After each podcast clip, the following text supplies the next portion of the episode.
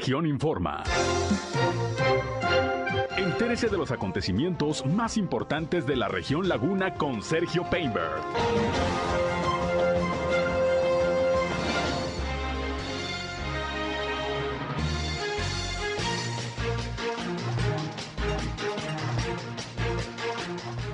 Continúa la búsqueda de un trabajador que quedó atrapado en el derrumbe de silos ayer en la ciudad de Torreón. Fallece el exgobernador de Coahuila, Eliseo Mendoza Berrueto. También en Durango hay cuatro incendios forestales activos. Ya son 200 las demandas de amparo de exfuncionarios públicos de Torreón que buscan el 100% de liquidación del fondo de pensiones. Responde el alcalde de Torreón, Román Alberto Cepeda, críticas del presidente del Colegio de Ingenieros Civiles. También el alcalde de Torreón esta mañana entregó equipo y uniformes a personal sindicalizado del ayuntamiento. Esto es algo de lo más importante, de lo más relevante que le tengo de noticias, de información en esta segunda emisión de Región Informa. Gracias por acompañarnos. Son las 13 horas, la una de la tarde con cuatro minutos de este martes, martes ya 17 de mayo del año 2022. Los saludo como todos los días, soy Sergio Peinbert, usted ya me conoce, acompáñenos, quédense con nosotros, vamos a la información. El clima.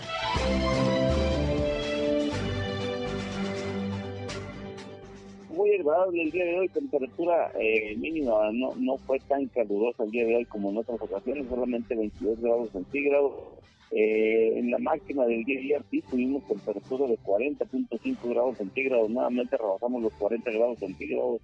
Ya van 15 días que se rebasan los 40 grados centígrados aquí en la ciudad de Torreón. El año pasado eh, los, los días con temperaturas superiores a los 40 grados fueron solamente 13. Este año ya oficialmente es más caluroso que el año anterior.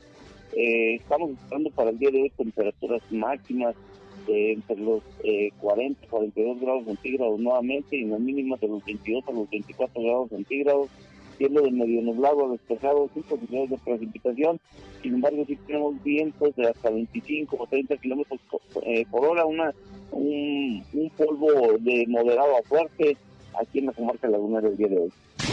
El clima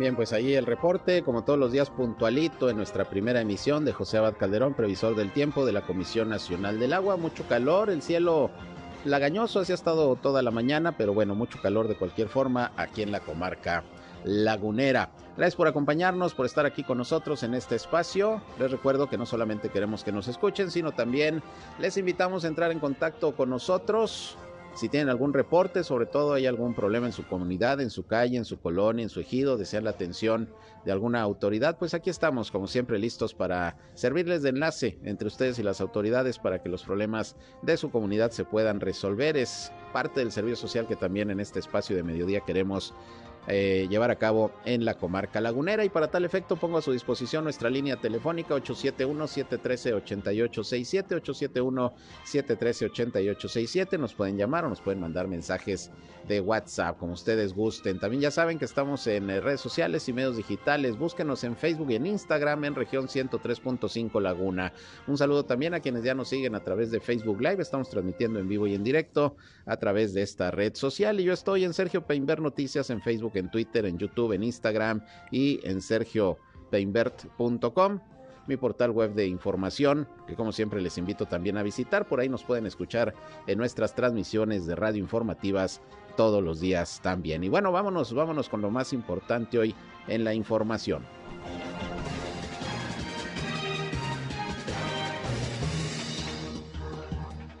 Bien, y como ya le reportamos, se registró un lamentable incidente en una empresa denominada Alimentos Balanceados Simón Bolívar, que se encuentra ya en el Parque Industrial Ferropuerto. Se vinieron abajo tres silos que almacenaban toneladas de granos, que es alimento para el ganado. Y bueno, quedaron pues prácticamente atrapadas tres personas, dos de las cuales afortunadamente ayer fueron rescatadas sanas y salvas. Sin embargo, en estos momentos continúa la búsqueda de un trabajador más que lamentablemente hasta el momento no ha podido ser localizado. Se siguen llevando a cabo eh, las labores de rescate. Están participando autoridades prácticamente del gobierno del estado, del gobierno municipal, la propia empresa está pues eh, tratando de colaborar pero hasta el momento pues no ha sido posible rescatar a esta tercera persona. Natalia Fernández, que es la secretaria del Ayuntamiento de Torreón, es quien ha estado pues muy pendiente de cómo van estas labores de búsqueda y rescate y hoy informó que bueno, ya hay varias grúas que están en estos momentos haciendo los trabajos de manera muy cuidadosa porque hay otros dos hilos por lo menos de almacenamiento de granos que están eh, pues también con posibilidades de venirse abajo, por lo que las labores pues están siendo muy cuidadosas y por tanto eh, se están tardando. Vamos a escuchar lo que esta mañana Natalia Fernández explicó de cómo van estas labores de rescate de este trabajador ahí en esta empresa Alimentos Balanceados Simón Bolívar, allá ubicada en el Parque Industrial Ferro Puertos. Bueno, ahorita en cuestión de los avances que tenemos ahorita es como, como les comentaba ahorita los compañeros, son ya tres grúas que, que están trabajando de 220 toneladas, otra de 175 y otra de 75 toneladas que nos están apoyando a detener las torres que al final de cuentas son eh, la estructura que ahorita tenemos eh, que, que mover toda vez que están comprometidos, como lo dijimos, dos, dos silos más en caso de que se hagan las maniobras de otra forma. Están trabajando 40 brigadistas entre gente de protección civil, gente de bomberos, gente de, de, brigadistas ahí mismo, peritos estructurales y bueno, pues el personal de, de, apoyo en cuestión de soldaduras que se están... No, es únicamente personal de aquí del gobierno del municipio y gobierno del estado. Eh, ahorita las labores que se están haciendo es únicamente para búsqueda y rescate de Edgar. Eh, todavía no hay oportunidad eh, de, determinar cuál es la situación que se que guarda o el motivo, el origen de, la circunstancia, toda vez que no se encuentran los, los momentos eh, en, ese, en ese periodo. La principal eh, parte que tenemos ahorita como municipio, como Estado, y las instrucciones que tenemos del alcalde y del gobernador por parte del Estado, quienes, quien lo, quienes lo han manifestado, es la, encontrar el, a, Edgar, que es la persona que estamos este, viendo ahorita, que es la prioridad, hacer la búsqueda y rescate de Edgar. Están estables, este, los dos, los dos personas que fueron rescatadas el día de ayer están en observación en la clínica 16, están estables y eh, hay, pues todo, todas estas contusiones son derivadas de, del impacto, pero se encuentran estables y se encuentran ahorita en buen estado de salud. Sobre el gobierno federal ahorita, eh, justo acabo de, de, hablar con el inspector Ruelas eh, de Guardia Nacional, en el momento de que ya se levanten las estructuras y se pueda hacer el, el, el, rescate manual, que es el eh, lo que se está este, ahorita haciendo para que no, no se haga como, como el desborde que, que se puede hacer de granos y que se ponga en riesgo la, integridad. Ya en el momento que se levanten estas estructuras, que ya vamos avanzados en ese trabajo, entrará ya Guardia Nacional y Sedena, es el primer acercamiento que tenemos por parte de la autoridad federal y bueno, pues ya, ya se realizó y es en este sentido.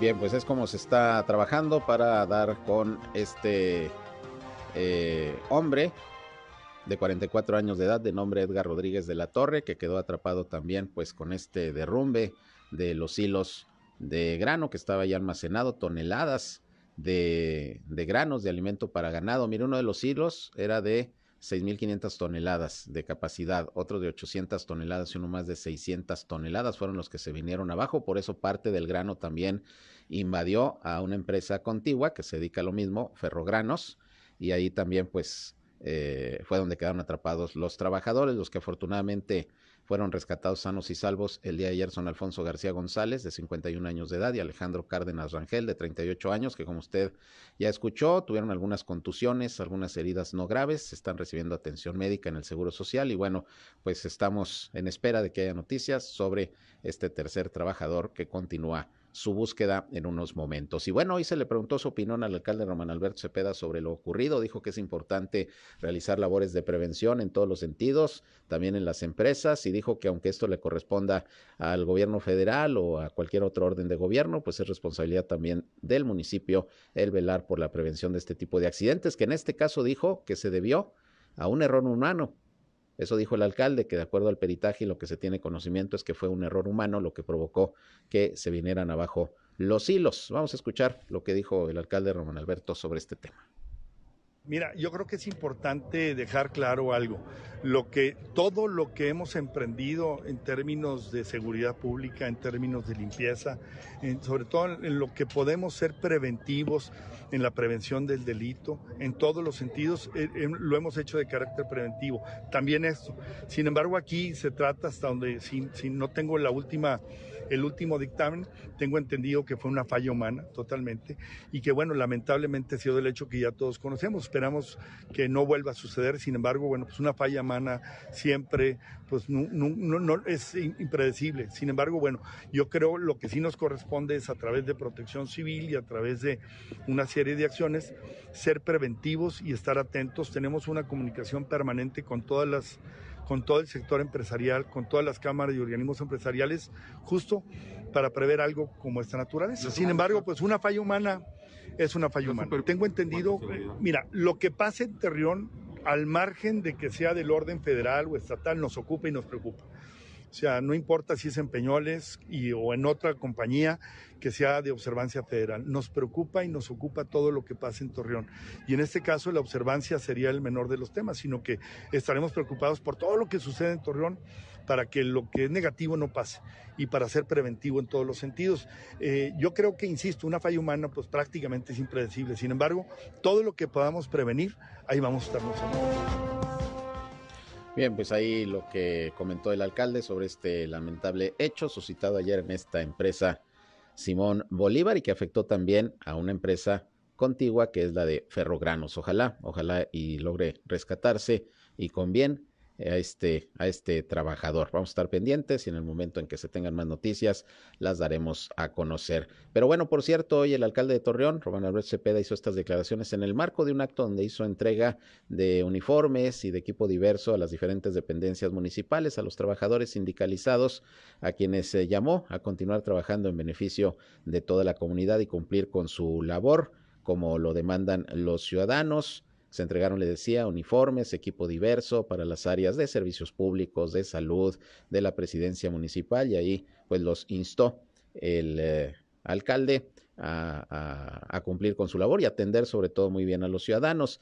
Y bueno, pues ahí eh, los medios de comunicación eh, platicamos con la secretaria general precisamente del sindicato de trabajadores del ayuntamiento, que, bueno, agradeció el apoyo que se está recibiendo por parte del gobierno municipal. Dijo que a principios del año incluso se les eh, aplicó un incremento del 6% al salario. Pero bueno, también comentó Rosalba Rodríguez que siguen preocupados porque ahora ya son por lo menos 200 las demandas de amparo que servidores públicos municipales de la pasada administración han presentado ante los juzgados porque están exigiendo una liquidación al 100% por parte del fondo de pensiones, lo que a decir de el sindicato, pues esto dañaría gravemente las finanzas de este eh, fondo, que es eh, pues eh, un recurso económico que sirve para apoyo de los trabajadores municipales que se jubilan, que se pensionan, que requieren de préstamos y bueno, pues está la defensa en estos momentos llevándose a cabo también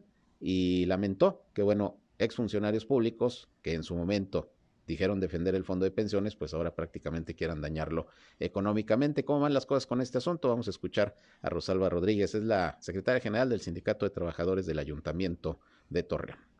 Pues estamos ahí batallando todavía, estamos este, en el estira y afloje en los juzgados y, tenemos próximamente otras, este, pues cada día llegan más y más este, demandas de ellos, de los que están despidiendo pues se van y se amparan y estamos en, el tema. Ahorita todavía el dato exacto no se los tengo, pero este eh, yo creo que ya vamos como en los 200. No, pues ni siquiera lo quiero imaginar que se nos ganaran. Es más, lo descarto totalmente. No, no se acabaría. Se, también, se va a tambalear ahí pensiones. El fondo de pensiones son como 600 millones aproximadamente. No, no, pero o sea, el estudio actuarial que hacen cada tres años, sí, o sea, ya no representaría lo que nos arrojó hace un año el estudio actuarial, o sea, ya no tendría tanta vida pensiones. Nosotros tenemos nuestro propio abogado, eh, pensiones tiene sus abogados, o sea, es un conjunto de abogados que pusimos para defender nosotros como terceros perjudicados. No hay, pues lo que nos marque el, el juzgado. Pues yo nada más le diría que se tentara un poquito el corazón, que ellos cuando vinieron aquí vinieron con el afán de fortalecer pensiones,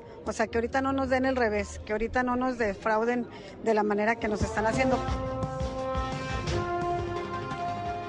Bueno, pues el tema está en los juzgados, pero ya son más de 200 las demandas de amparo. Al principio se habían informado de, de 90, poquito más de 90, pues ya son prácticamente el doble, lo que, en dado caso, si les eh, llegaran a dar la razón a los exfuncionarios y extrabajadores, bueno, pues sería prácticamente el doble de recursos que el fondo de pensiones tendría que aportar para pagar las liquidaciones que están pidiendo sean al 100%, lo que según el sindicato pues no está dentro de la propia reglamentación del fondo. En fin, vamos a estar pendientes. El alcalde le preguntamos al respecto y dijo también que pues era una actitud perversa de los exfuncionarios el estar actuando de esta naturaleza en contra del fondo de pensiones, pero bueno, aseguró que se está apoyando al sindicato en el terreno legal para defender, para defender las pensiones del municipio. Y hablando del alcalde, por cierto, y se le preguntó qué opinaba sobre declaraciones que hizo el presidente del Colegio de Ingenieros Civiles de La Laguna respecto a que pues no se está viendo ninguna inversión, que no se está trabajando sobre todo en obras de infraestructura hidráulica por parte de la administración municipal y que son necesarias porque pues en estos momentos si algo se requiere es un mejor servicio de agua potable y drenaje. Y bueno, pues el alcalde dijo que simplemente se ponga a trabajar el presidente del Colegio de Ingenieros Civiles, que no es cuestión de andar con protagonismos y que debe de conocer más a fondo lo que se está haciendo por parte del municipio en el tema de la obra, sobre todo hidráulica, sobre todo lo que está haciendo el CIMAS. Vamos a escuchar lo que sobre esto dijo el alcalde Román Alberto Cepeda, la contestación que le da al presidente de este colegio. Primero yo, le recomendaría que se, que se pusiera a trabajar y en segundo término, yo creo que lo más importante es que no puedes priorizar la política por encima de los resultados. Y, tampoco no se consiguen obras a través de declaraciones. Creo que el trabajo es lo que prevalece. Yo respeto su opinión, pero creo que este, pues su candidato no quedó. Entonces yo creo que es importante. Yo he dejado la puerta abierta para todas las cámaras y organismos empresariales que se sumen.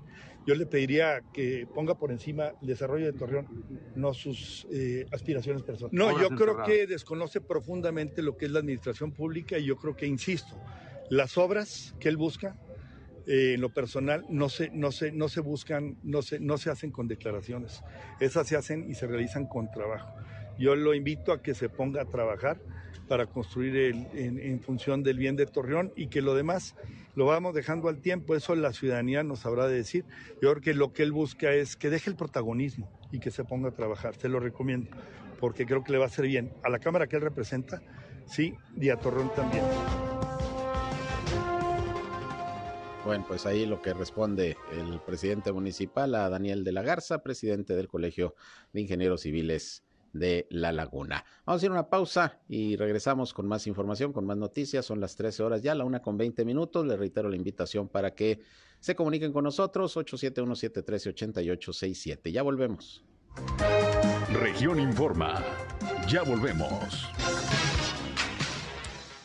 Bien, continuamos con más información y bueno, ayer les di a conocer que el gobernador de Coahuila, Miguel Ángel Riquelme Solís, no vino a la reunión de cada lunes del subcomité de salud aquí en la ciudad de Torreón porque estaba ya en la región sureste del estado, allá en la Sierra de Arteaga, verificando pues las labores de, de control de cuatro incendios que se están registrando en estos momentos en la Sierra de Arteaga y en la Sierra de, de Saltillo, dos y dos en puntos diferentes, se tienen ya varios días con estos incendios y bueno, pues están brigadistas trabajando para sofocarlos eh, y el apoyo de helicópteros. Y ayer el gobernador hablaba de la posibilidad de, de contratar nuevamente a este avión DC-10 eh, que se ha contratado en otras ocasiones, pues también para que ayude a, apagar estos, estos incendios.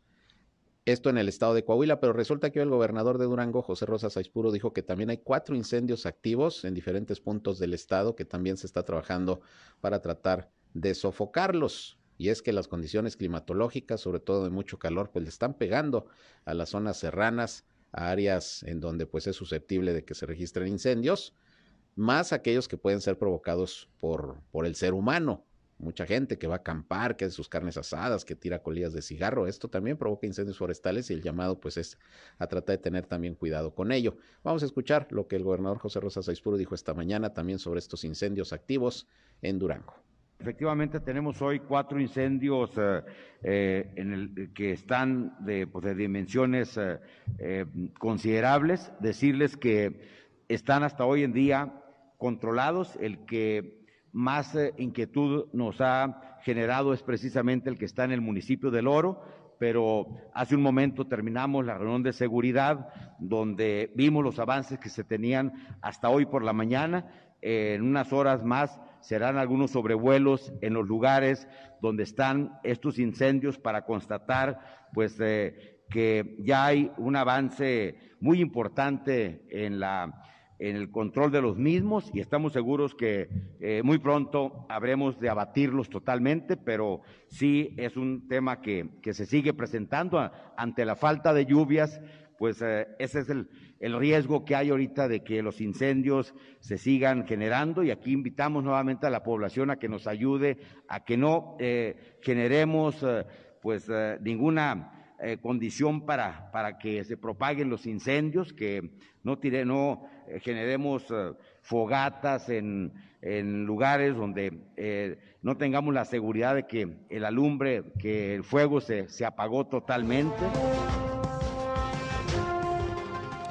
Bueno, pues ahí la situación también allá en el estado de Durango con este asunto de los incendios. Vámonos con los reportes de las autoridades de salud de Coahuila y Durango sobre la situación del COVID-19. En el caso de Coahuila, ayer no se reportaron ni nuevos casos ni defunciones. Hoy sí se informa de seis nuevos contagios, afortunadamente cero defunciones también. Los contagios corresponden a los municipios de Torreón 4, uno de Saltillo y otro de San Juan de Sabinas. Con estos números está llegando el estado de Coahuila a 147.323 casos positivos de virus SARS-CoV-2 y son 8.799 los decesos. Hay seis hospitalizados, todos de Torreón, dos casos confirmados y cuatro sospechosos que se están atendiendo en clínicas y hospitales de esta ciudad, pero nuevamente cero decesos. Afortunadamente reporta Coahuila de COVID-19 el día de hoy. Vamos a escuchar a continuación a Sergio González Romero, secretario de Salud de Durango, quien también, como todos los días, dio esta mañana el reporte. Son casi 66 mil casos confirmados y afortunadamente el número de funciones no se ha incrementado con 3.439. Hoy no reportamos casos positivos como tampoco de funciones. Son 43 casos activos en tres municipios solamente, en Durango, donde se concentra la mayor cantidad en Gómez Palacio y Pueblo Nuevo. Se puede ver en el mapa que la mayoría de nuestros municipios afortunadamente están en blanco. Bien, pues ese es el reporte en el estado de Durango, también cero decesos afortunadamente y le recuerdo que en estos momentos ya está en marcha la vacunación de menores de 12 a 14 años de edad en la Laguna de Durango, en Gómez Palacio en particular. Desde ayer y hasta mañana miércoles va a estar esta jornada de vacunación. Repito, menores de 12 a 14 años que reciben la primera dosis de Pfizer. La sede es la Expoferia Gómez Palatina y los días 19 y 20 también habrá la jornada de vacunación para los menores de 12 a 14 años, pero de la ciudad de Lerdo Durango, del municipio de Lerdo. La sede para este proceso de vacunación va a ser eh, la Facultad de Ciencias eh, de la Salud, de la Universidad Juárez del Estado de Durango, que está en Gómez Palacio, pero ahí se va a atender a la gente del municipio de Lerdo. Y hoy el gobernador Rosa Saizpuro por la mañana también informó de jornadas de vacunación en otros municipios del estado para rezagados de 18 años en adelante que tienen pendiente alguna dosis desde la primera, la segunda o el refuerzo. Se está aplicando la vacuna de, de Cancino y bueno, pues todo ello para continuar avanzando en el proceso de vacunación anti-COVID, lo cual es importante, no lo echen saco roto. Si le falta alguna vacuna, hay que esperar la jornada correspondiente para que pueda recibir la dosis y en este caso, pues a los menores, ya saben, hay que llevarlos a vacunar, los que están en edad de 12 a 14 a 14 años. Bien, y hablando precisamente del estado de Durango, déjeme decirle que hubo un convenio entre el Colegio de Notarios del Estado y la Secretaría de Finanzas para otorgar algunos descuentos para todos aquellos que vayan a hacer algún trámite ante el registro público de la propiedad. Ayer la Secretaría de Finanzas del Estado de Durango informó que el pasado 28 de abril el gobernador José Rosa Saizpuro emitió el decreto por el que se otorgan descuentos en el pago de derechos del registro público de la propiedad y del comercio. Y gracias a este acuerdo, le decía con el Colegio de Notarios Públicos, pues está otorgando un 30% de descuento en los pagos de derechos ante el registro público de la propiedad, esto en los 39 municipios de la entidad. incluyendo obviamente a La Laguna. La finalidad de este programa es que gracias a estas facilidades las familias de escasos recursos puedan poner en regla su patrimonio a la brevedad. El descuento se hace de manera directa al realizar el pago en las cajas. ¿Qué trámites se incluyen con descuento? El registro de escrituras de inmuebles, registro de créditos hipotecarios para la adquisición de viviendas, certificación o existencia del gravamen, expedición de constancias y copias simples, búsqueda de información, certificación de documentos. Eh, y bueno, todo esto va a estar vigente durante el mes de mayo y hasta julio. Mayo, junio y julio estará vigente este eh, descuento del 30% en todos estos trámites que usted requiera hacer en Durango ante el registro público de la propiedad. Ahí está la información, pues para que aproveche y pueda realizar todos estos trámites. Por otra parte, y hablando de, registros, pues eh, ayer Enrique Martínez y Morales estuvo de visita aquí en Torreón, es el secretario de Vivienda y Ordenamiento Territorial del gobierno del estado de Coahuila y comentó que, bueno, se sigue avanzando en el proceso de escrituración de predios en todo el estado, apoyando a gente precisamente de escasos recursos. Hay pues eh, miles de, de escrituras que este año también deberán elaborarse y entregarse a los beneficiarios y bueno, pues se hace el llamado a todos aquellos ciudadanos que quieran eh, resolver la situación jurídica de sus viviendas, de sus predios, pues para que acudan ahí a, a CERTUC, eh, a esta Secretaría de Vivienda y Ordenamiento Territorial para hacer los trámites correspondientes. Vamos a escuchar lo que dijo Enrique Martínez y Morales al respecto. Pues mira, según el INEGI, que es el dato más fiable que tenemos, en casas habitadas, el 18% de estas casas no cuentan con escritura en México y en Coahuila ese porcentaje se reduce al 14%. Entonces, ¿qué quiere decir que estamos abajo de la media? Cuatro puntos porcentuales es mucho. Eh, esto es gracias a los programas que implementa el gobierno del estado, como el que se hace a través de CERTUR, gracias a la colaboración con los 38 municipios que ya firmaron el convenio, los 38 municipios, gracias a la participación de los notarios, que ha sido pues eh, invaluable en el caso de Coahuila, gracias a que tenemos un Congreso que aporta que, aprueba las leyes para que esto se pueda dar, que aprueba los decretos de desincorporación de predios municipales y estatales para poder seguir con el programa. Es, es una labor en conjunto, el registro público del Estado, eh, la dirección de catastro estatal, las direcciones catastrales municipales. Es una labor de muchas eh, entes que participan en la escrituración y gracias a la coordinación en cabeza del gobernador Riquelme es que esto es posible. Bien, pues ahí tienen ustedes, eso es lo que está comentando el secretario de Ordenamiento Territorial y Vivienda del Estado de Coahuila, Enrique Martínez y Morales. Bueno, por otra parte, fíjense que desde esta mañana le di a conocer que lamentablemente se dio a conocer la noticia del fallecimiento del exgobernador de Coahuila, Eliseo Mendoza Berrueto, falleció a los 91 años de edad, según lo que se ha informado hasta este momento, pues murió luego de haber sido sometido a una operación de corazón, padecía algunos problemas eh, cardíacos y se sometió a una operación, lamentablemente pues ya no lo no logró eh, eh, resistir y esta mañana se informó del el deceso del ex exgobernador Eliseo Mendoza Berrueto. Él fue mandatario estatal de 1987 a 1993, tenía 91 años de edad. Él era originario de San Pedro de las Colonias Coahuila. Mucha gente pensaba que era de Saltillo, pero no, era San Petrino. Eliseo Mendoza Berrueto, fue diputado federal, eh, incluso presidente de la, de la Cámara de Diputados, también fue presidente de, de, la Cámara de Diputados a nivel local del Congreso del Estado. Y bueno, pues eh, hoy se dio cuenta de su fallecimiento muy temprano a través de sus redes sociales. El gobernador Miguel Ángel Riquelme Solís eh, dio el pésame a los familiares de don Eliseo Mendoza Berrueto y deseó pronta resignación, así como otras figuras políticas como el presidente nacional del PRI, Alejandro Moreno.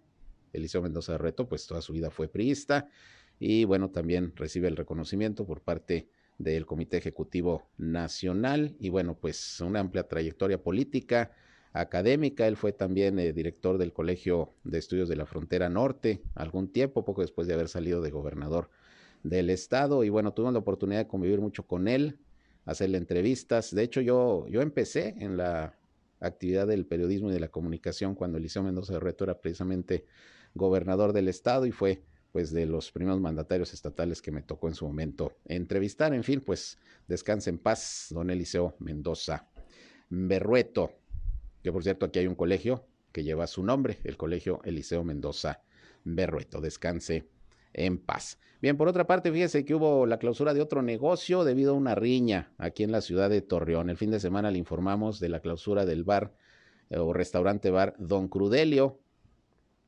Eh, bueno, pues eso por una riña. Pues resulta que está informando la Dirección de Inspección y Verificación aquí, precisamente en Torreón, que ahora se clausuró otro negocio denominado Bar Bola 9, que está ubicado en la Avenida Juárez, en el sector oriente de la ciudad, porque se registró una riña en su interior.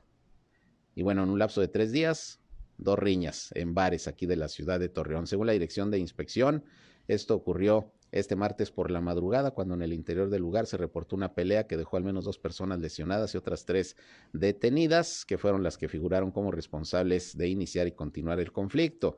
Raúl Rodríguez, jefe de la Oficina Municipal de Inspección y Verificación, precisó que al llegar los inspectores municipales ubicaron eh, a los responsables y tomaron las medidas correspondientes para contener, eh, contener la trifulca no había personal suficiente en el bar y, luego, y bueno, eso se complicó, pero ya llegaron las autoridades, la situación pues se calmó, hubo algunos lesionados, no de gravedad, tres detenidos y la clausura de este, de este bar Bola 9 que está ahí por la eh, Avenida Juárez, aquí cerca de la Alameda Zaragoza, es lo que está dando a conocer la eh, Dirección de Inspección y Verificación Municipal aquí en Torreón.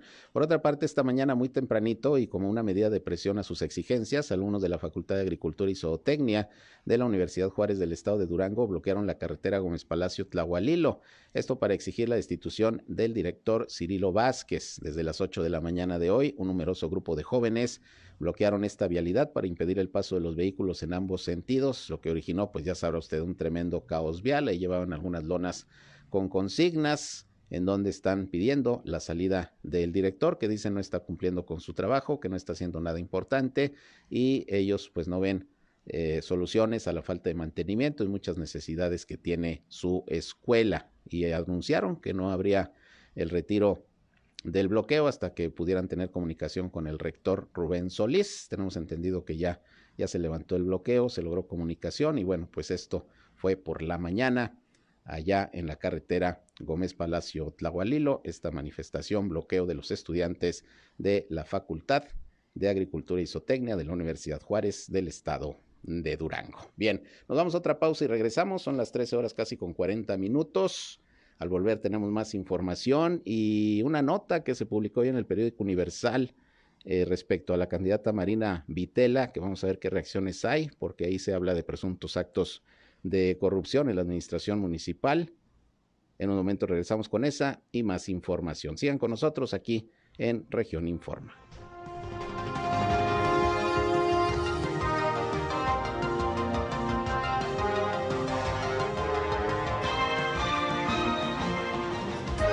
En un momento regresamos a Región Informa.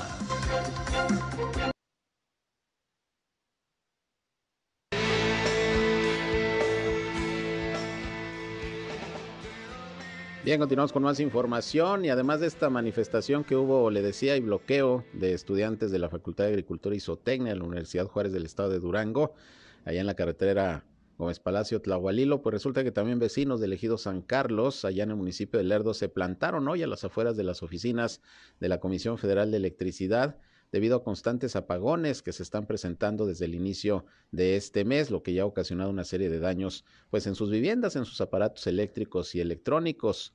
Ahí comentaron los vecinos inconformes que los apagones se han agudizado en lo que va de este mes porque a diario están sufriendo la suspensión del servicio que se llega a extender hasta cinco horas o más. Comentan que se va la luz desde las 9.30 de la noche aproximadamente, regresa a las 2 o 3 de la mañana o hasta otro día.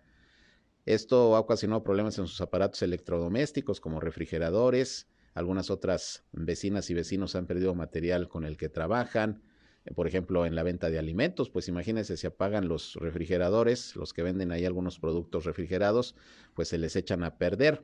Los manifestantes hicieron un llamado a la Comisión Federal de Electricidad para que se tomen medidas en contra de estos apagones, pero también que revisen a todos aquellos que se encuentran colgados del servicio sin pagar para que se normalice la situación, porque esto pudiera ser también motivo de las constantes fallas en el suministro de energía eléctrica. Bueno, pues esta manifestación eh, allá en Lerdo, en la Comisión Federal de Electricidad. Y miren, en estos momentos se nos está informando que ya fueron de alta los dos trabajadores que fueron hospitalizados en la Clínica 16 del Seguro Social aquí en Torreón y que fueron rescatados luego de este derrumbe de los hilos pertenecientes a la empresa lagunera Alimentos Balanceados Simón Bolívar que está ubicada en el Parque Ferropuertos. Estos dos uh, trabajadores, pues afortunadamente fueron rescatados, eh, tuvieron algunos golpes, hay algunas escoriaciones, nada que pusiera en riesgo su vida y se informa que ya eh, fueron dados de alta. De manera extraoficial se pudo ya conocer que el Instituto Mexicano del Seguro Social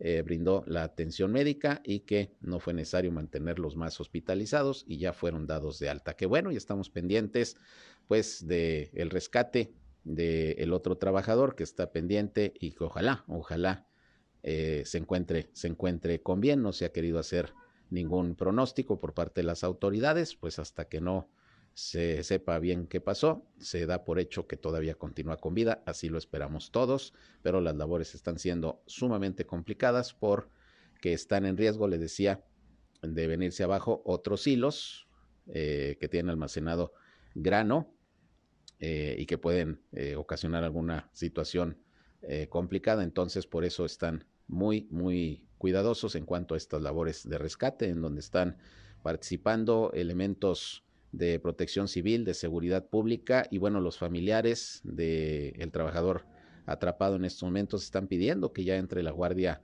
Nacional, que ya escuchábamos hace unos momentos, decía Natalia Fernández, la secretaria del ayuntamiento, que ya tuvo contacto con eh, precisamente eh, la Guardia Nacional para ver en qué pueden colaborar en estas labores de rescate y de lo cual pues vamos a estar muy, muy pendientes. Bien, por otra parte, pues continúan en desarrollo las campañas políticas allá en el estado de Durango. Le recuerdo, 5 de junio, elecciones para renovar la gubernatura del estado y también las 39 presidencias municipales. Y fíjese que hoy, pues, eh, el panorama político en el estado de Durango, político electoral, estuvo bastante movidito luego de que el periódico El Universal publicó hoy una nota en donde se señala que la exalcaldesa de Gómez Palacio y actual candidata de Morena a la gubernatura pudo haber incurrido en la triangulación de varios contratos otorgados por la administración municipal a través de sus hijos. La nota señala que documentos revelan presunto conflicto de intereses con empresa familiar que firmó convenios con Gómez Palacio y que ligan también al ex tesorero municipal y actual, actual síndico del ayuntamiento Cuauhtémoc Estrella.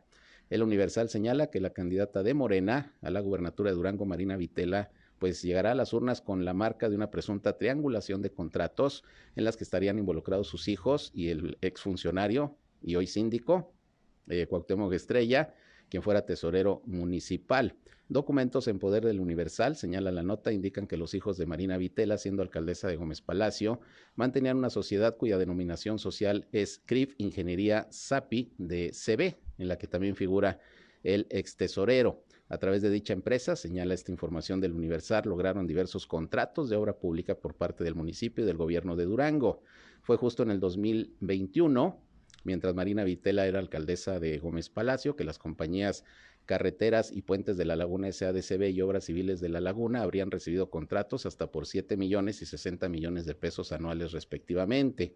Ambas empresas mantienen relaciones comerciales entre sí y a su vez con CRIB Ingeniería y SAPI DCB como esta misma compañía lo declara en sus referencias profesionales y son las empresas en las que estarían eh, participando los hijos de la exalcaldesa y hoy candidata.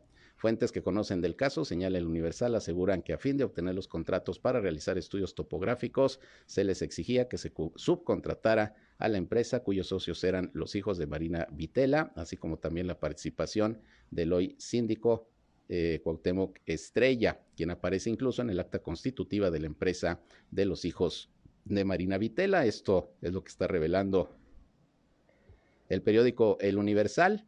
Y repito, pues esto seguramente desatará eh, controversia y reacciones en estos momentos en que se están desarrollando las campañas políticas en el estado de Durango. Hasta este momento no tenemos ningún comunicado o alguna respuesta de la propia candidata. Vamos a ver a lo largo del día qué es lo que se, se, da a conocer de parte de, de los integrantes de la campaña de Marina Vitela, pero por lo pronto es la revelación que hace precisamente el eh, día de hoy el periódico El Universal y que bueno, pues es una información interesante en estos momentos, repito, en que están pues ya casi por llegar a su término las campañas políticas en el estado de Durango.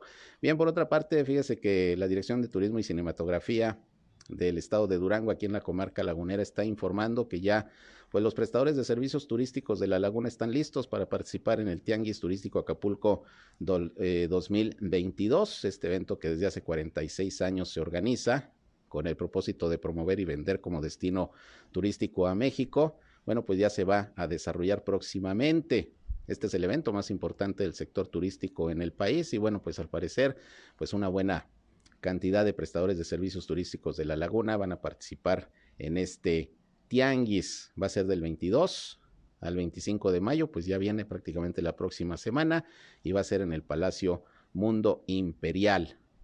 Ahí acudirán pues los representantes de las oficinas de convenciones y visitantes, prácticamente van de todo el país, también de Coahuila, eh, hoteleros, eh, representantes de las cámaras de restaurantes, de hoteles, las oficinas de convenciones y visitantes, obviamente los representantes de las secretarías de turismo.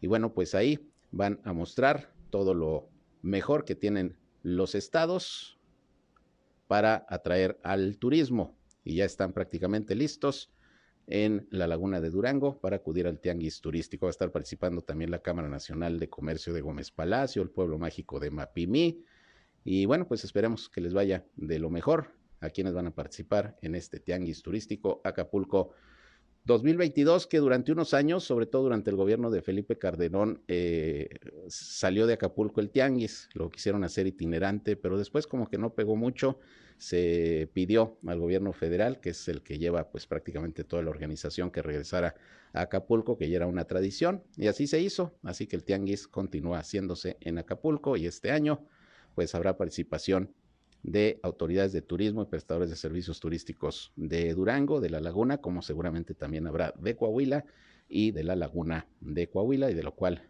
estaremos, estaremos muy pendientes. Bien, pues es la información que le tengo hasta este momento aquí en esta segunda emisión de Región Informa. Gracias por sus llamadas telefónicas. Todavía tenemos unos minutitos aquí si nos quieren llamar, si nos quieren marcar al 871-713-8867. Estamos listos y a su disposición para atenderles. Les recuerdo que en punto de las 19 horas estamos en nuestra tercera emisión aquí por el 103.5 de frecuencia modulada Región Radio, una estación más del grupo Región, la Radio Grande de Coahuila. Les agradezco su atención, cuídense del calor, se van a quedar con mi compañero Rayham, que nos tiene su programa con muy buena música como siempre, para que la sigan pasando de lo mejor aquí en esta en esta frecuencia. Yo soy Sergio Peinbert, usted ya me conoce, si van a comer muy buen provecho y nos escuchamos en punto de las 19 horas. Pásenla bien, muy buenas tardes.